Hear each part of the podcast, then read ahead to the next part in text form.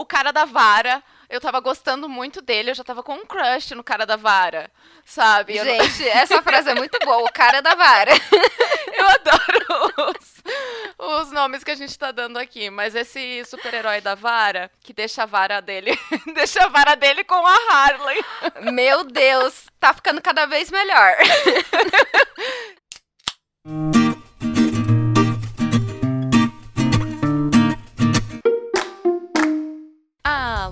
internautas! Estamos começando mais um Em Alta Podcast. Eu sou Luna e hoje estamos aqui para falar sobre o tão esperado O Esquadrão Suicida, filme dirigido pelo James Gunn. E ao meu lado está ela, a nova caça-ratos, Amanda Oldman. Fala, vagabundas, porque tem que começar assim, né? Que o Esquadrão Suicida, ele é bem palavroeiro, bem ácido, polêmico, então tem que aderir à linguagem. E eu não entendi por que a nova caça-ratos. Não, porque a gente sempre encontra algum personagem do filme para ser Ah, uma de sim. nós. E como eu já sou arlequina, né? Te sobrou a caça-ratos. Se bem que tu podia ser Alice Braga, né? Ai, não, muito secundária. Eu quero ser a caça-ratos. Quero ser, gostei. Então é isso, galera. A gente está aqui para debater esse filme. E eu sei que vai rolar um hate da nossa parte e um hate do nosso público que vai odiar o que estamos falando. Porque, assim, já vou dar spoiler para vocês que eu e a Amanda não fomos com a cara desse filme. Olha, agora eu vou vir com uma revelação. Assim, ao, ao vivaço. Ai, meu ouvintes. Deus. Eu acabei de reassistir e assim, eu me entreguei ao conceito, porque quando a gente assistiu juntas, é, eu tava com muitas expectativas. E dentro das minhas expectativas eu não gostei. Só que nessa segunda vez que eu assisti, eu me entreguei àquilo que o filme estava me disposto a me dar. E eu acho assim que se tratando de DC, que as adaptações sempre são ruins, eu acho que essa tá num nível legal em comparação assim a- aos outros filmes do universo. Pra mim tá ali uns que se eu for olhar, tá, tá no Hulk ali que eu gostei. Mas eu tenho algumas ressalvas. Eu tenho ainda permaneço nos pontos que a gente conversou em off que eu não gostei. Mas de modo geral, Eu vou falar por mim que, pra mim, é uma questão assim, que como adaptação, ok, pode funcionar como uma adaptação das HQs, que acredito que são gore e ácidas, como esse filme realmente foi. Eu, como pessoa, não gostei do filme. Não é o tipo de filme que me agrada, não, não é o tipo de diálogo. Inclusive, essa é uma das coisas que eu achei mais fracas no filme, que tinha uns bate volta de diálogo que não dava, não sustentava a cena, sabe? É, eu acho que nessa parte, principalmente no início do filme, parece que. Eu não sei qual é a ordem, né, pra produção da cena, se realmente é seguindo a ordem dos fatos, mas parece que no começo demora pra pegar o ritmo. Porque na hora que eles estão ali conversando o que vai fazer, principalmente nas partes que é pra fazer uma graça, eles erram muito no time. Porque se você for ver o texto, o texto é bom, é interessante, mas o time ali pra. tem que ter o ritmo, e esse foi exatamente o problema pra mim. A piada lá da Amanda durou muito tempo.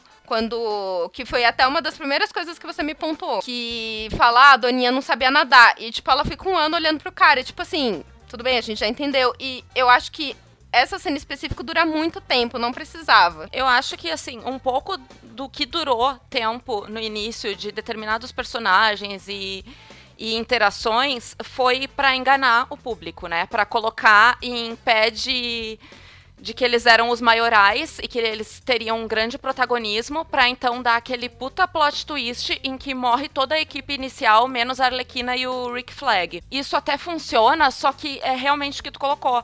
Apesar da cena condensar ali neles e ficar muito tempo em determinados personagens, ao mesmo tempo não tem ritmo e isso faz com que fique cansativo. A cena que eles estão no helicóptero, ali alguns estão conhecendo aos outros e fazem alguma piada ali sobre o menino ser um lobisomem, etc. O menino Doninha, né?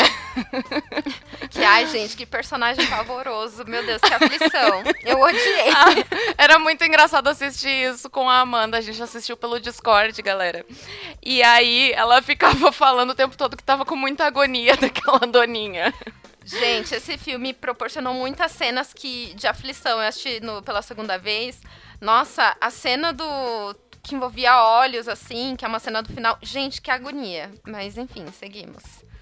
Eu só vou completar que essa cena do avião, os diálogos que são assim um ping-pong, um fala com o outro, que fala com o outro, que fala com o outro e ficou muito falso tem diálogos ali que simplesmente não existiriam naquele tempo de resposta. Mas voltando a falar sobre esse plot twist inicial, eu achei bem corajoso ter matado essa equipe inteira. Primeiro porque pintou que aquele personagem que é interpretado pelo mesmo ator do Guardiões da Galáxia e de Sons of Anarchy, que é o o senhorzinho lá com o cabelão loiro comprido. Que tá com um mega hair maravilhoso.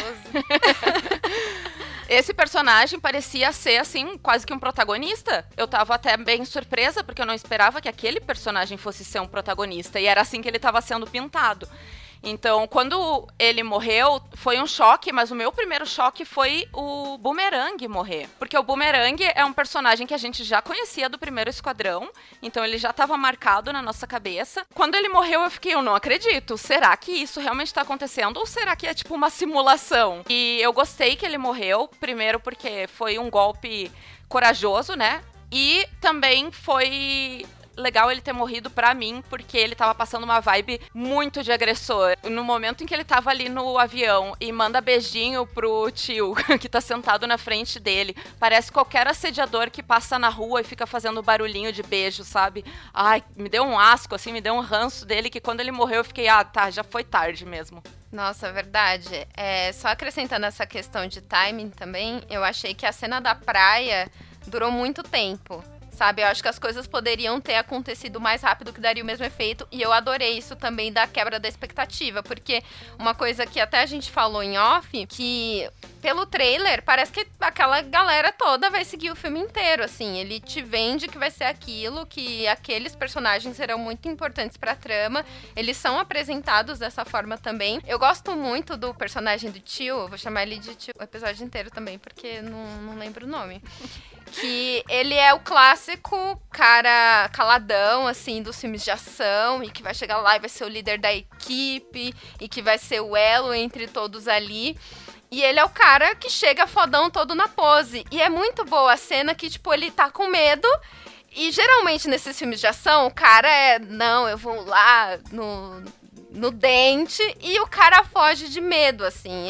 Eu gostei muito dessa cena. Eu gostei também. E notamos que, gente, mais uma vez, né, The Boys aí influenciando, porque eu acho que depois que surgiu The Boys fazendo uma pegada muito mais visceral, assim, mostrando, tipo, ai, tiro na cara, cabeça explodindo, a gente tá vendo isso mais no gênero de filmes de super-herói, de vilões também. Então eu acho que seu James Gunn ali pegou e falou, vamos fazer isso aqui, porque não tem como fazer um filme de vilão sem ser visceral, assim, sabe? Então eu acho que essa foi uma das coisas que faltou muito na primeira versão. Dentre várias que eu acho que eles conseguiram consertar nesse filme. Essa cena aí em que o tio tá fugindo, eu adorei. Ele vai ser o tio mesmo. Nessa cena, eu cheguei a ficar com dó dele. No início eu fiquei com um pouco de raiva porque ele matou um passarinho. e aí, quando ele tá com medo, eu, eu, cheguei a ficar com pena, porque é um senhorzinho, um senhorzinho morrendo de medo, e daí explodem a cabeça dele. Eu fiquei, ah, não. No primeiro filme a gente tem o quê? Eu lembro de uma morte, que é a morte do cara de chamas, aquele todo tatuado. E nesse segundo filme, quase morre o elenco inteiro, né? Já começa morrendo toda a primeira equipe, então já, já dá o nome, né? Esquadrão Suicida. Esse realmente dá o nome. E eu achei muito legal a, a brincadeira que eles fazem, né? Quando a, a Amanda vai recrutar a galera que fala, ah, a gente não se chama mais Esquadrão Suicida, né? Porque o, o Sanguinário, né? Sanguinário, uhum. do Idris Elba, ele Isso. fala que ele não vai entrar pro Esquadrão Suicida, né? E aí o pacificador fala, não, a gente não gosta não porque é muito pejorativo e é Força Tarefa X, algo do tipo. Uhum. Então eu gostei muito dessa alteração, porque, gente, fala sério, ninguém entraria pra uma equipe que o nome é Esquadrão Suicida. Tipo, sei lá, talvez a Harley, assim, que não, não bate muito bem, né? Assim, esses que tem aí um, um desvio e tal. Mas, assim, pessoas como é, o Flag, como o Pacificador, não entrariam pra uma equipe dessas. Que basicamente a galera tá falando: olha, vocês vão lá pra dar a vida, tá? Por isso aqui. Então eu gostei muito dessa alteração, que, tipo, é Esquadrão Suicida só pra gente. A gente sabe disso. Mas eles não. Então essa foi uma mudança muito boa. Falando das mortes, assim, que tem no decorrer do filme todo, tem ali umas três mortes que eu, eu fiquei, assim, meio sentida. E já começa lá no início mesmo, quando o, personagem que é o Blackguard entregou todo mundo. E eu, eu fiquei, porra, filho da puta, mas assim. Mas eu gosto muito do ator, que é o Pete Davidson. E ele é muito engraçado e eu queria ver mais dele no filme. Então eu, eu fiquei chateada que logo de início ele já foi o primeiro a morrer. O cara da vara. Eu tava gostando muito dele, eu já tava com um crush no cara da vara, sabe? Gente, não... essa frase é muito boa, o cara da vara. eu adoro os, os nomes que a gente tá dando aqui, mas esse super-herói da vara, que deixa a vara dele, deixa a vara dele com a Harley. Meu Deus, tá ficando cada vez melhor. eu gostei dele. Eu tava gostando do crushzinho que os dois estavam tendo no avião, né? Mas tudo bem, também se foi. Mas o que me partiu mais o coração foi quando o Rick Flag morre lá no final. Eu não, não sou fã do personagem. Acho que ele e o Peacemaker, os dois têm muitos problemas, mas entre os dois, o Peacemaker é muito pior. ele é total um coxinha bolsominion.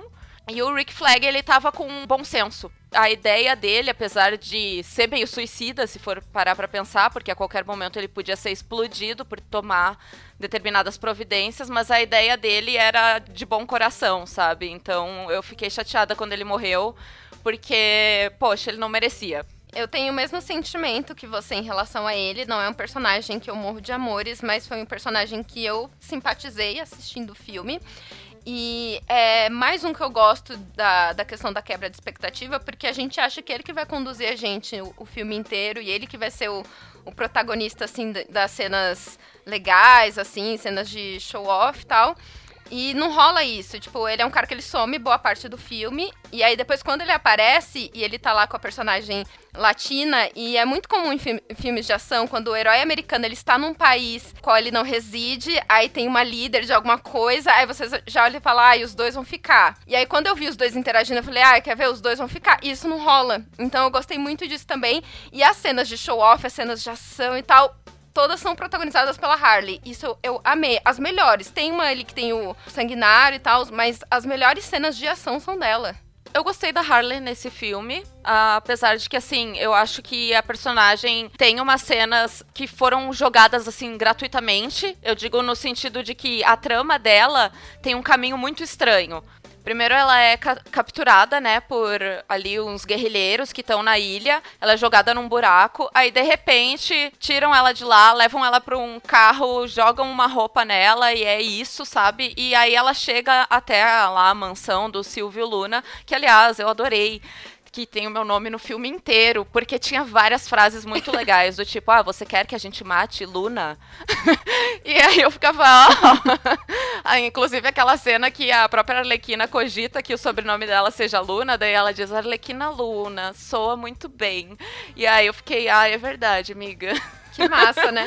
Já previu o meu cosplay, né? Com certeza. Enfim, quando ela chega na mansão do cara, a gente não sabia nada sobre ele estar procurando ela e tudo mais. Eu achei assim muito aleatório e daí de repente ele diz: "Ah, eu quero casar com você porque você é o sonho anti-americano". Tipo, não bota contexto nessa situação toda. Ele simplesmente tirou isso da cabeça dele, descobriu onde ela tava e arranjou de pegar ela, assim. Foi jogada lá. Ah, põe a Arlequina lá enquanto os outros estão fazendo tal coisa. E apesar de que eu gosto muito da, da sequência que vem a partir daí, né? Porque a Arlequina na casa dele é fantástica. Toda aquela parte com os pássaros, o pôr do sol, que eles estão olhando juntos, é maravilhoso até chegar o momento ali que rola, né? Todo o fervo. Eu gosto muito de como se sucede depois, porque a gente não espera aquilo exatamente, assim, que ela descobre que o cara não era tudo isso, queria cometer atrocidades assim como o Coringa já fez e que ela provavelmente estava caindo numa cilada, né? E com isso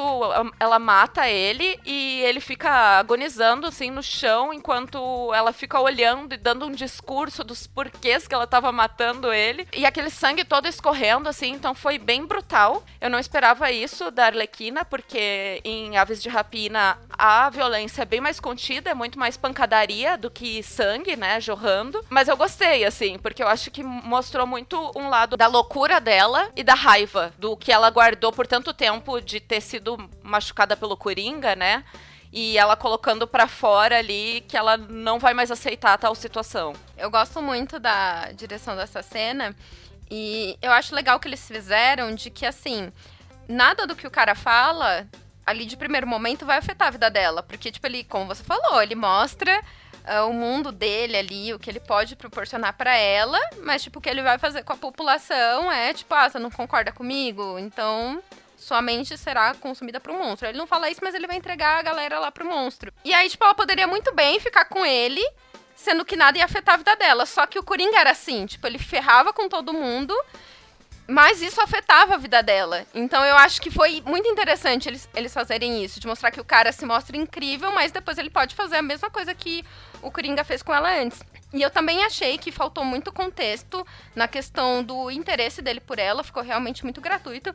Eu acho que o que poderiam fazer é tipo, sei lá, uma coisa muito simples. Olha, eu querendo ensinar a James Gunn, né? Mas, sei lá, poderia mostrar, tipo, olha, a gente pegou esses prisioneiros aqui. Se conseguisse pegar mais alguém, ó, a gente pegou ela e a gente vai matar. E aí ele olhasse, tipo, sei lá, pra foto dela, pra algo dela e, tipo, não, pera, ela é gata, não traz ela pra cá, sabe? Poderia, tipo, ter pelo menos uma coisa simples, assim, só pra dar um contexto, porque fica realmente muito gratuito. Eu acho que essa saída que tu descreveu é justamente algo que funcionaria. Só para dar essa micro explicada. Eu senti falta disso, porque para mim não fez sentido. Foi muito rápido e não fez sentido. Assim como tem outras cenas que levam muito tempo para se desenvolver e poderiam ser mais rápidas, essa é uma que tinha que ter pelo menos ali uma elucidação, sabe? Sim. Uma teoria que eu tenho é que eu li que quando o James Gunn entregou o roteiro para para Warner, né, de que olha, esse daqui é do, do O Esquadrão Suicida, é, parece que Aves de Rapina estava já em produção e pós-produção, algo do tipo. E aí falaram, hum, a trama da Harley tá muito parecida com Aves de Rapina, muda aí. Então não sei se ele tinha colocado um contexto que era muito parecido e aí ele precisou, tipo, improvisar de última hora, sabe? Porque realmente o lance dela soltar um texto ali de emancipação, né? Dela falar que agora ela tá mais atenta a relações abusivas, é, casa muito com o que aconteceu. E até, tipo, como se fosse o pós Tipo, aconteceu tudo em, em Aves de Rapina e depois veio o Esquadrão Suicida. Para mim, as duas coisas funcionam assim na minha cabeça.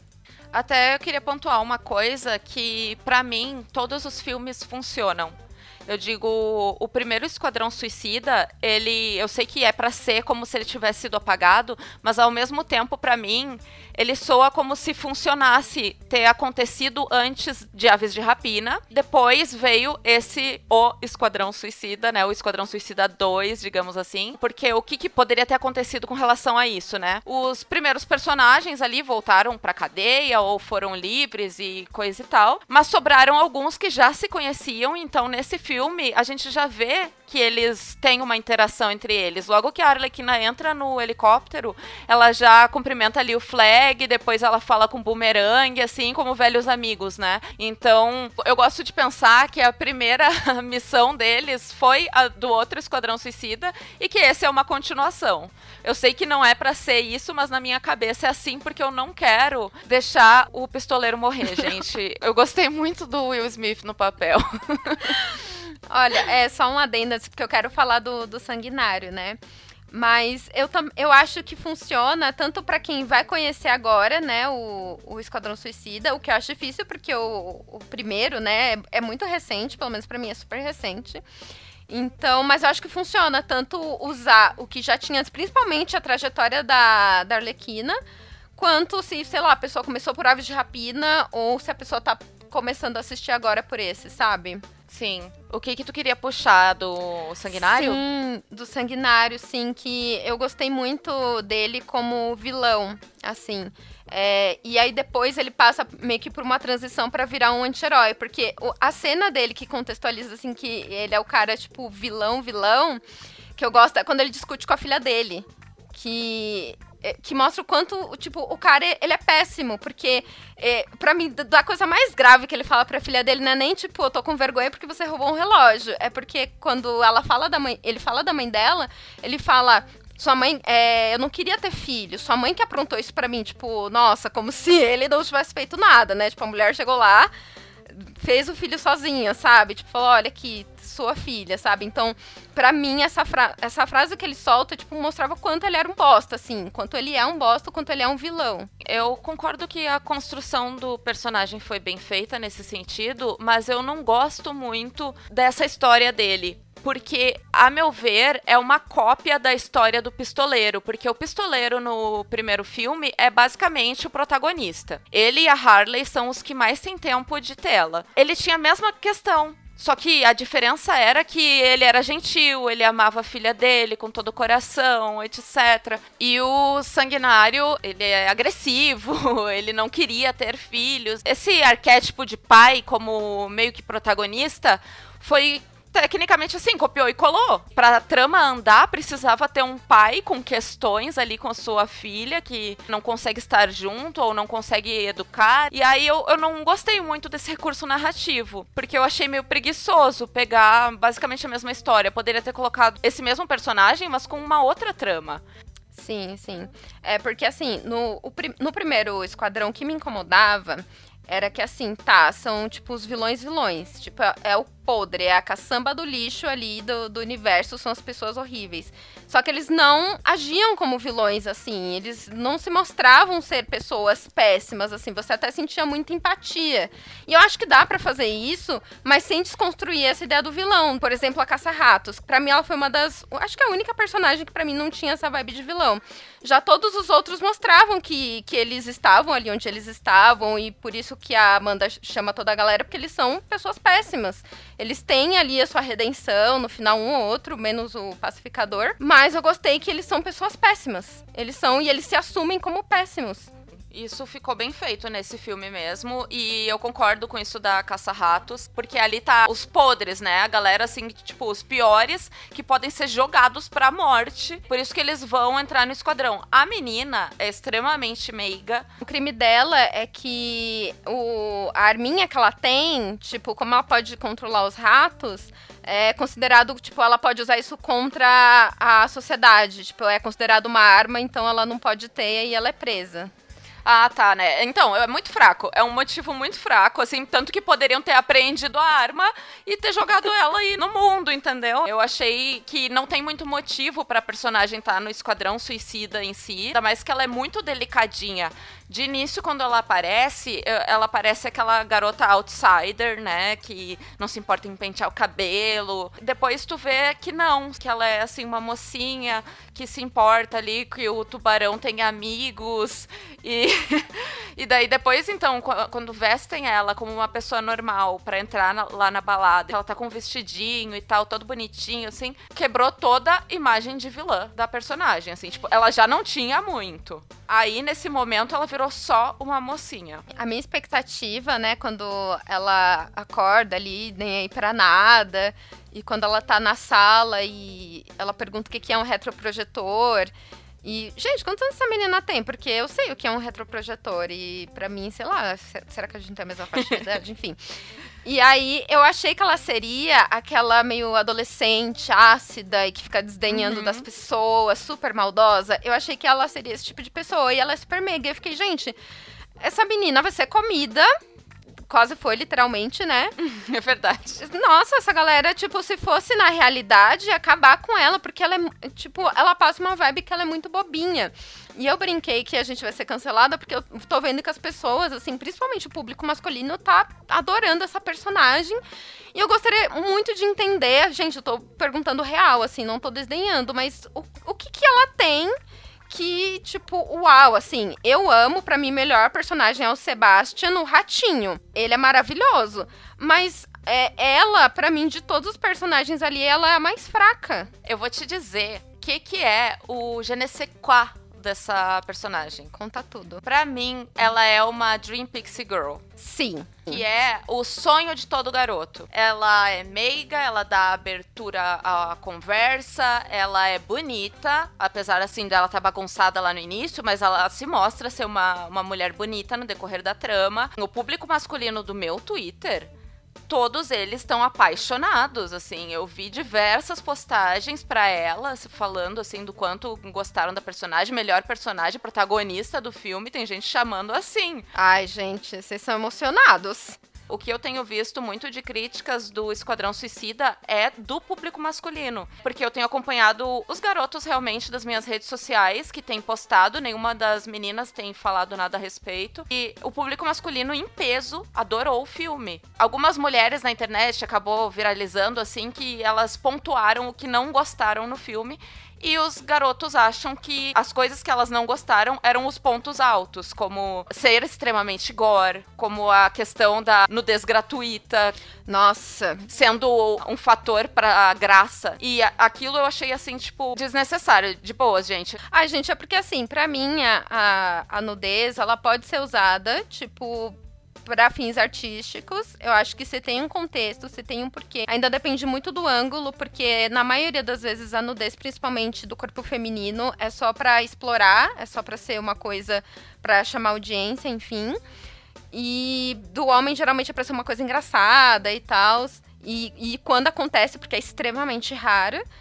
E para mim foi muito gratuito aquilo ali. Tipo, foi total, assim, sem contexto. Tipo, ai, vamos colocar aqui uma pessoa pelada pra polemizar. E aí, pra contrabalancear, colocar uns peitos aqui, né? Porque tem a cena lá que eles estão fugindo da boate, eles entram lá no, no vestiário das minas uhum. e aí, tipo, mostra um peito assim. Eu fiquei, nossa, James Gunn, sério isso? Tipo, ai, tava indo tudo tão bem. É, eu não tava indo tão bem porque não precisava primeira nudez, assim, mas. Mas é justamente isso, assim, porque para mim não parece um filme que necessita disso. Tanto que a cena também das mulheres e tal na boate, por mais que seja assim, digamos, quase como um cabaré, né? Um prostíbulo e tal, poderia estar tá de lingerie funcionaria já. A gente ia entender. Mas é bem isso, é só você olhar, tipo, essa cena teria o mesmo efeito se a pessoa estivesse com calças, se a menina estivesse de sutiã. Teria. E ponto. Talvez não tivesse o mesmo efeito, porque a sensação que eu tive é que isso era algo assim para causar. Talvez era também para trazer o desconforto em alguém como eu. Sim, mas é, é, foi bem isso mesmo. Não foi nem pra, nenhum fim artístico, para acrescentar trama, nada, nada. Foi só para polemizar. Apenas isso. E eu acho a direção dessa cena, a ideia é muito boa. De ter ali uma competição entre o pacificador e o, e o sanguinário. Mas ela não faz muito sentido, porque, gente, a galera metendo bala, o, o sanguinário tacando fogo na galera, a galera gritando. E, tipo, tá lá os dois gatinhos dentro da cabana ouvindo música. É verdade. Assisti agora a segunda vez, consegui prestar atenção em mais alguns detalhes. Porque, gente, como ninguém ouviu isso? Ou, uhum. ou o cara, no caso, que tava tomando banho, ou a pessoa que tava fazendo uma coisa aleatória. Gente. Eles contam que mataram todo mundo. E a Alice Braga rapidinho aceita isso. É, mano. Se ela falar, eram os meus amigos. Nossa, eu não quero ser amiga da Alice Braga. Nossa, eu não quero ser tua amiga, não, hein? Essa é uma personagem que eu achei mal utilizada, assim. Eu, eu, no momento em que ela aparece, a gente pensa, ah, vai ter aí uma trama especial envolvendo ela e ela tava lá só pra no final ficar feliz que vão tomar a cidade as pessoas de bem. Exatamente. Eu acho que se não usarem ela pra alguma coisa, enfim, porque eu acho que muitos personagens que apareceram ali, eles têm potencial para se fazer algo com eles. Até os mais secundários, assim, como o cara das bolinhas, que eu acho ele tão engraçado na, no clube. Gente, ele dançando no clube, é, assim, tudo, tudo para mim. E a trama dele com a mãe, tipo, sei lá, nem que faça um curta, algo do tipo. Mas ele morreu, né? É, ele morreu, mas poderia ser um prequel, né, da história dele. Eu acho que todos os personagens ali dá para aproveitar. E ela, com certeza, é uma eu vou expor o diretor, né? O James Gunn. Vamos. Porque o James Gunn, ele adora um nepotismo, em primeiro lugar, né? Porque ele colocou de novo o irmão dele para fazer o filme. Ele faz uma passagem bem rápida quando tá lá na prisão, que é o Sean Gunn, né? O irmão dele. E ele faz o Calendar Man que é só assim, dar uma tirada dentro da prisão e depois nunca mais aparece. E o Shangan também faz o papel da Doninha. Assim como ele já tinha feito o Rocket Raccoon no Guardiões da Galáxia, que também é do James Gunn. Aí, não bastasse colocar o próprio irmão, ele também colocou o tio, que a gente estava falando desde o início, que também é best friend dele, porque também estava em Guardiões da Galáxia, né? E ainda colocou Meu grande crush, o Taika Waititi. E, gente, de todas, o Taika foi o mais gratuito. Assim, foi... foi, mas foi maravilhoso. Achei ele fofo demais. Ele é uma fofura e pra essa eu passo pano. Gente, eu vou falar aqui que o James Gunn é o Neymar do cinema. Ele põe os parças dele em tudo. Assim, é o James Gunn e os parças, porque realmente é muito gratuito. Uma coisa que eu gostei, que vendo a segunda vez eu tive uma outra interpretação, é que uma coisa que eu implicava muito era de que a galera se expunha muito quanto vilão, assim, de estar diante das pessoas que odeia. E assim, tipo, cara, tudo bem que o sanguinário não tinha como escapar, que ele tinha medo de rato, né? Ficou uma coisa muito ali na cara. E a Caça-Ratos tem uma hora que ela tem um monólogo dela, que ela começa a falar do pai, aí que entra o Taika, enfim, e toda a história do, do, da origem dela, assim, a gente tem uma prévia e tal. Eu ficava, gente, mas como que você tá no meio de um monte de gente mau caráter que você não conhece, você está expondo as suas fraquezas. Mas eu achei.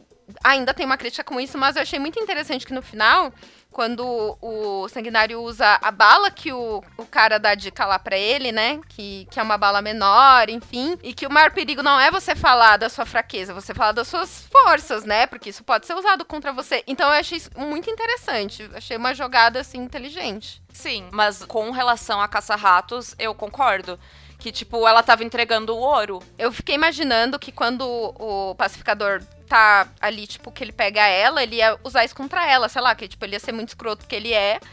E ia começar a falar um monte de merda. E esse personagem, como me deu raiva. No momento que ele morre, eu pensei assim: nossa, mas ele, ele morre, então como é que ele vai ter uma série, né? E ao mesmo tempo, eu tava feliz, porque eu fiquei com muita raiva. Eu pensei: ah, essa série deve ser assim, coisas que ele fazia antes de entrar no Esquadrão Suicida. Eu pensei que ia ser mais ou menos isso. Mas depois, né, no final, a gente tem ali a cena pós-créditos, que ele revive, e eu fiquei chateada, porque, ah, intragável. Ele é, assim, total um bolsominion. Primeiro que ele usa Gente. camisa polo. De jacarezinho e... Ber... Gente, quem usa bermuda na balada, pelo amor de Deus. Ai, que personagem intragável. Ai, no momento ali que ele tava lutando com o Rick, ah, fiquei mal pelo Rick, sabe? Porque morrer ali com aquele personagem desgraçado, nossa ser morto por ele é, é ofensivo. O pior não é morrer, é ser, tipo, por ele, assim. Uhum. Mas a, a, lá no início era engraçado. Eu já, já tava desgostando dele logo de cara. Mas naquela cena que ele tá sem roupa. É, é, o tipo de nudez que teve nessa cena, ele não tá nu, né, gente? Ele tá ali com, com a cuequinha dele. De cueca branca. Mas essa cena fez sentido para mostrar o teor do personagem. Essa foi muito engraçada, porque era, era muito de graça, mas fazia sentido. E, e nossa, era muito zoado.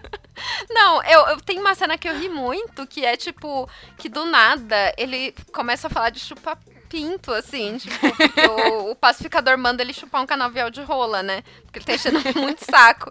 E aí ele fala, ah, mas se eu precisasse chupar um monte, tipo, aqui nessa floresta, e fosse pra salvar, eu faria. E aí, tipo, eu sou muito a, a caça-raça, porque ela fala, mano, mas por que teria um monte de pênis na floresta? E por que, que vocês estão falando disso? é muito então, o humor é ácido, mas funciona muito bem a determinadas brincadeiras. Essas, assim, na zoeira, que parece adolescente falando. Eu gostei, eu me diverti.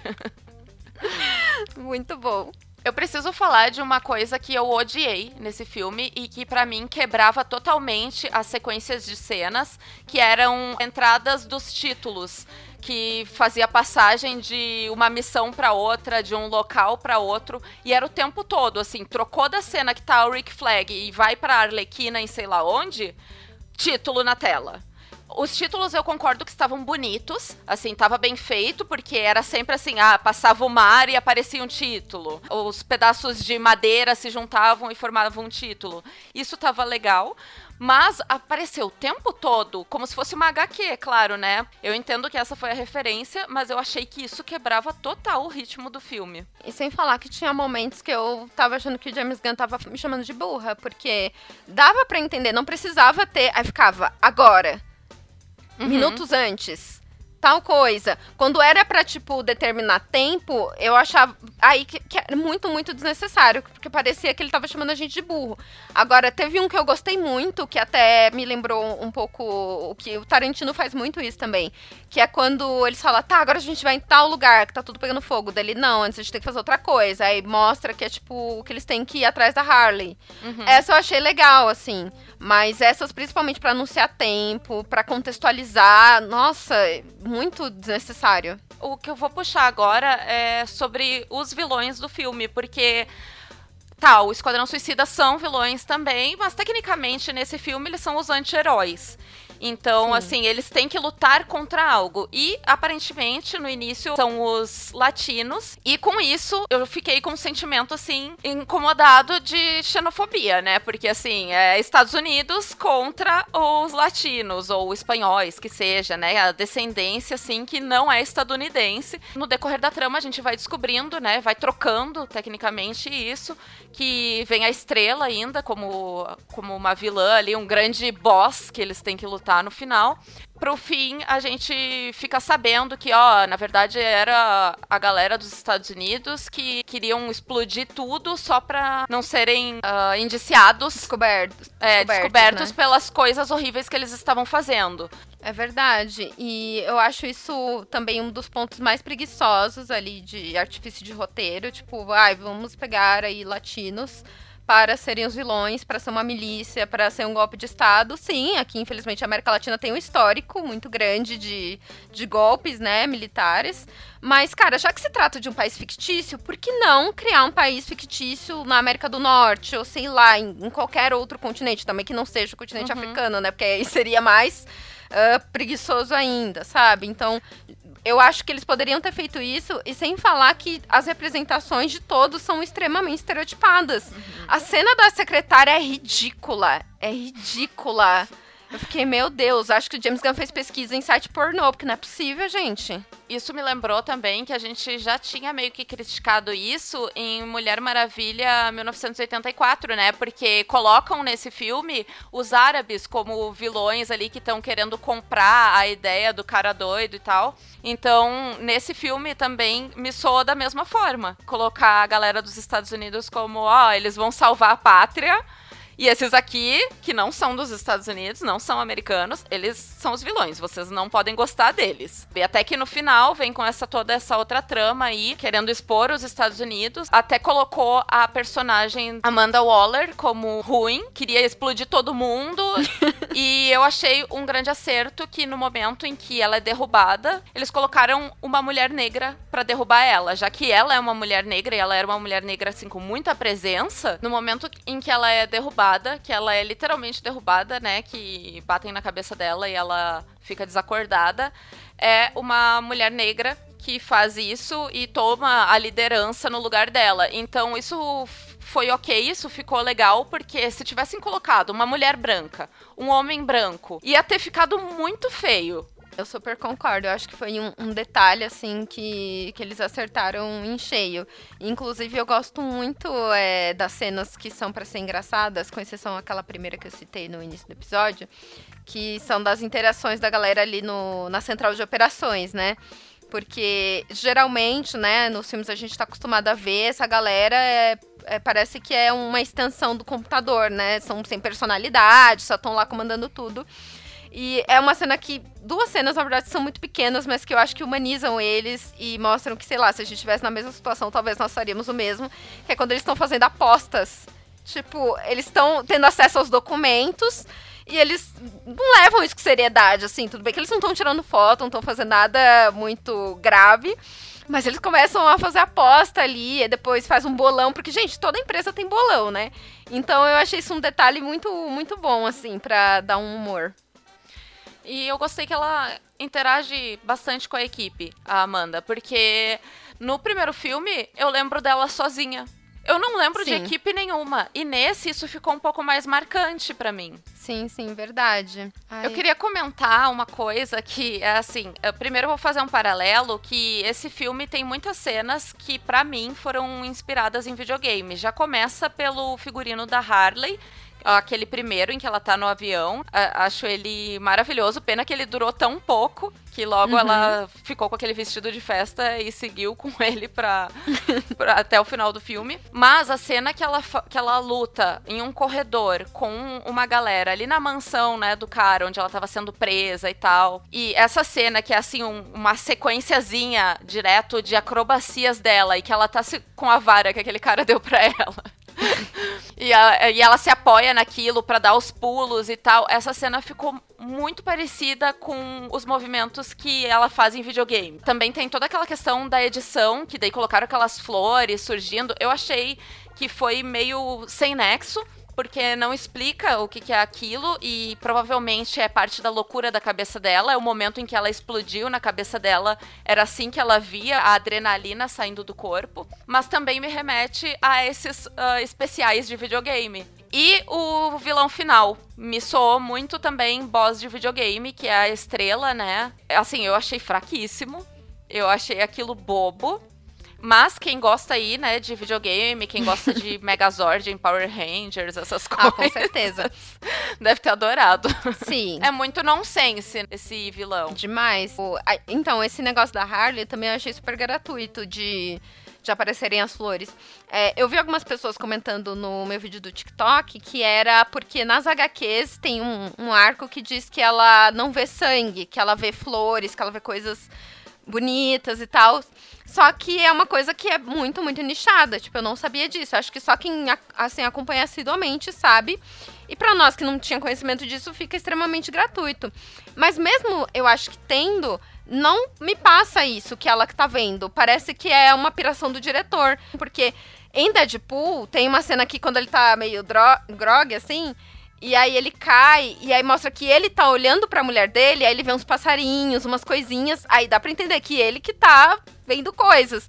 Já da Harley, não, não me soa também que é ela que tá, tá vendo dessa forma. Só quando, tipo, mostra a cena de frente, que ela tá tirando na galera e sai, tipo, umas flores do peito da galera. Mas aquela bonitona que é das costas e tal, e que aparecem uns passarinhos, uhum. eu falei, tá bom. Era só porque o diretor achou bonito. E sabe o que eu acho também que aquela cena da sequência das acrobacias é, ficou parecida com a direção da Cat em Aves de Rapina, na cena da delegacia? Gente, se inspirou e não é errado falar que ele se inspirou. Tem, eu até comentei com a Luna em off que tinha pessoas se doendo lá no, no, no, vídeo que eu fiz, dizendo que o Gun não se inspirou e tal.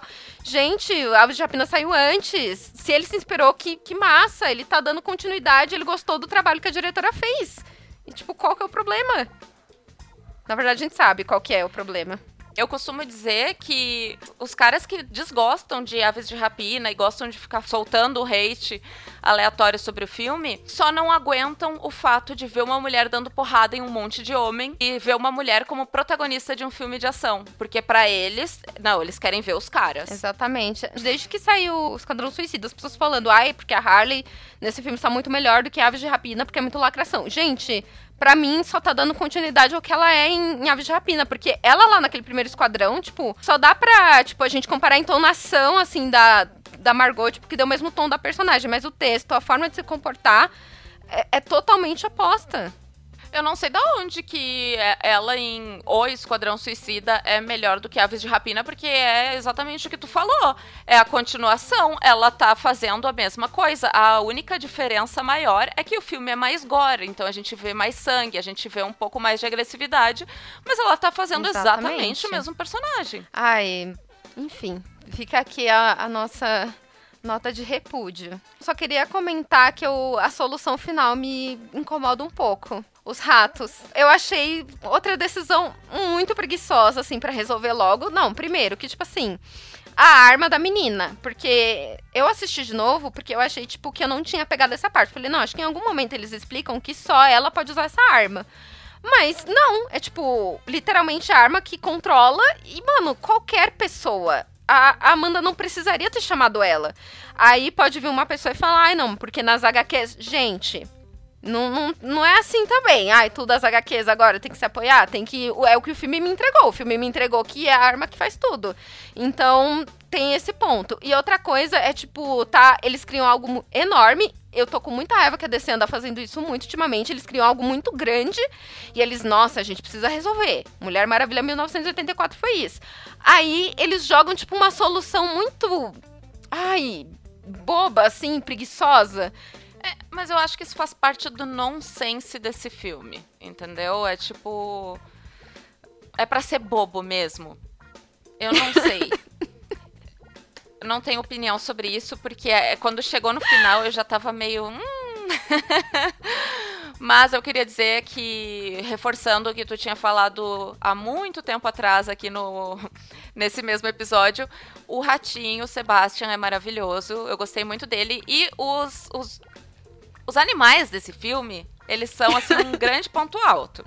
Tirando a Doninha, né, que logo sai de cena no início, mas o Nanaui, que é o tubarão, ele é muito fofinho, gente. É muito difícil de é, de se segurar, assim. Eu ficava tipo, ai, que amor. Ai, gente, eu amo a cena do aquário, que, tipo, mostra, assim, um, um lado dele meio que inocente, assim, e que, sei lá, uma cena que poderia não ter no filme, meio que poderia, tá? Vamos colocar assim. E, e, é muito lindo. Eu acho muito linda essa cena. Muito, muito linda. É, ele tá se conectando com outras criaturas marinhas, né? Que ele já estava tanto Sim. tempo vivendo entre os humanos que para ele aquilo ali era uma descoberta. E é, o personagem, eu não sei como é que ele é nas HQs. O que eu sei desse personagem, eu assisti na série da Arlequina, que é uma série animada de desenho, né? E lá ele é tipo um nerd super inteligente. Ele é o cara que ela vai atrás, assim, para resolver as coisas. E ele é fofo também, assim, o visual dele é bem parecido com o do James Gunn. Inclusive, eu lembro que o James Gunn fez uma comparação e dizendo que ele não tinha pegado referência do desenho da Arlequina, mas que ele tinha achado muito legal que tava parecido. Seu James Gunn tá muito engraçado, ele não vê nada. É, não, não, não ele não nada. pega inspiração em lugar é, algum, né? É, de nada. Ah, ser aqui, ó. Enfim, eu, eu achei assim, o design dele é fofo. É o, é o Stallone, né, que dubla e tá muito, tá muito bom. Eu não esperava o Stallone fofo, É maravilhoso. Gente. Ai, gente, é uma fofura. Tá, eu preciso fazer uma errata do que eu falei no, no começo do episódio do Sanguinário, que é a cena que mostra que ele é ruim, é a cena que ele fala aquilo pra filha. Não, a cena que mostra que ele é ruim é quando ele se nega a cumprimentar o Sebastian. Que ele. É, gente, aquilo é, é, é cruel, aquilo ali é psicopatia pura. É, ele erguendo a mãozinha, a patinha, depois ele recolhe assim. Gente, pelo amor de Deus. Olha, foi feito para vender colecionável e assim, gente, Tô preparando já e o limite no cartão. Eu quero também, com aquela mochilinha, é perfeito. Ai, gente, com a mochilinha. Ai, tudo. Meu Deus, aquele ratinho. É isso, agora a gente pode ir para as nossas indicações. Gente, eu quero começar indicando é uma obra do Taika Waititi, que a gente vem biscoitando ele desde o nosso episódio uh, de cinebiografias. Que eu quero indicar uma obra bem assim, não do comecinho da carreira dele, mas quando ele estava ali começando a ser visado por Hollywood, que é um, um falso documentário chamado What We Do in the Shadows, o que, o que fazemos nas sombras. Tem na Prime Video, mas se atentem para não assistir a série. Depois de, desse filme saiu uma série, mas não vejam a série. Vejam é, esse falso documentário, que basicamente, né, ele dirige, escreve e atua. E é seguindo a vida de uma república de vampiros. E aí, cada um que, que mora nessa república representa meio que uma era ali do, do tipo de vampiro que ficou na moda. Então, tem um que é mais é, o Vlad, né? O empalador. Tem o do Taika, que é uma coisa mais gótica, assim, por conta das roupas que ele usa, usa e tal. E é, tipo, eles tentando conviver. E aí o Taika, ele interpreta o mais organizado, assim, e que faz as reuniões da República. Gente, olha, quando vocês trouxerem alguém aqui para matar, para se alimentar, coloca umas toalhas no chão, vamos manter tudo limpo. Aí ele fica fazendo as pessoas guardarem a louça, e aí ele vai mostrando os quartos, assim, é muito bom. E tem um vampiro que eu não lembro o nome dele, mas que ele é bem o Nosferato, que ele é o mais antissocial. Então, quando os dois interagem, é muito bom. Então, para conhecer o trabalho do Taika fora aí desse nicho de heróis e também que agora ele tá nesse nicho geek com as forças, né? Porque ele vai dirigir o, e escrever o Star Wars, né? O próximo. Vejam outras coisas dele. Tem aí o Jojo Rabbit, que venceu o Oscar. Mas vejam What We Do in the Shadows pra dar risada, gente. É muito bom. Gente, eu tava pesquisando aqui alguma coisa para indicar. e eu achei umas pérolas maravilhosas aqui no Netflix e eu vou indicar todas elas e inclusive eu descobri uma nova que eu não sabia que tinha que parece ser digna de pérola. A primeira é o filme A Múmia, que é aquele filme com o Brandon Fraser, né? Brandon e eu amo. eu amo. Tem o filme A Múmia na Netflix. A segunda é A Múmia Tumba do Imperador Dragão que é mais um filme com o Brandon Fraser também, né, na, né, no mesmo teor. Nós temos aqui também o filme O Escorpião Rei, que é com o The Rock, que é.